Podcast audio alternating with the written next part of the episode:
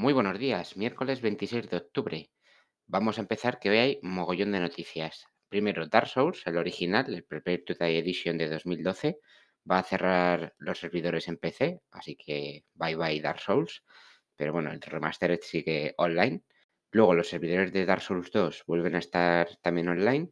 Ayer terminó la Pokémon Twitch Cup 2022 con Reven como ganador en el último combate contra Chuso Montero.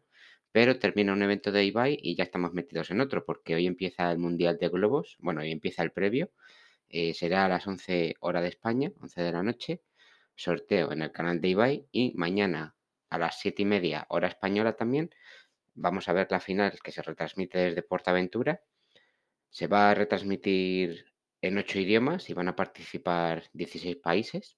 Mañana también habrá un stream benéfico que se llama El Fantasma de la EM. Es una campaña para recaudar fondos y poder estudiar la esclerosis múltiple. Podéis acceder ya a la web y comprar cositas. Ese dinero además va destinado al mismo estudio y en el evento habrá grandes streamers apoyando la causa. mm, Por ejemplo, Mr. Jagger, Chuso Montero, Wismichu, Pandarina, Jenny Ranz, El Juja o Alex el Capo. Ya están disponibles los análisis de Bayonetta 3 a la espera de su lanzamiento el viernes 28 de octubre. Además, a falta de que llegue God of War Ragnarok, que queda un poquito más, tenemos un nuevo vídeo de Santa Mónica Studio hablando sobre el combate y los enemigos. También tenemos tráiler de Redfall, lo nuevo de Arkane, que personalmente este tráiler sí que me da un recuerdo de la gente que hizo Dishonored, más de lo que se había visto hasta ahora. V Rising se puede jugar gratis del 28 de octubre al 1 de noviembre con motivo de Halloween. Regalan además un pack con elementos decorativos de Halloween hasta el 7 de noviembre.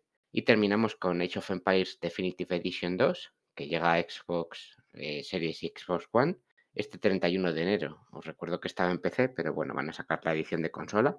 Y también se ha confirmado que después va a llegar Age of Empires 4 también a, a las mismas consolas, Xbox Series y Xbox One. Y eso es todo por hoy. Gracias por escuchar el podcast, espero que os haya gustado y pasad un buen día. Chao.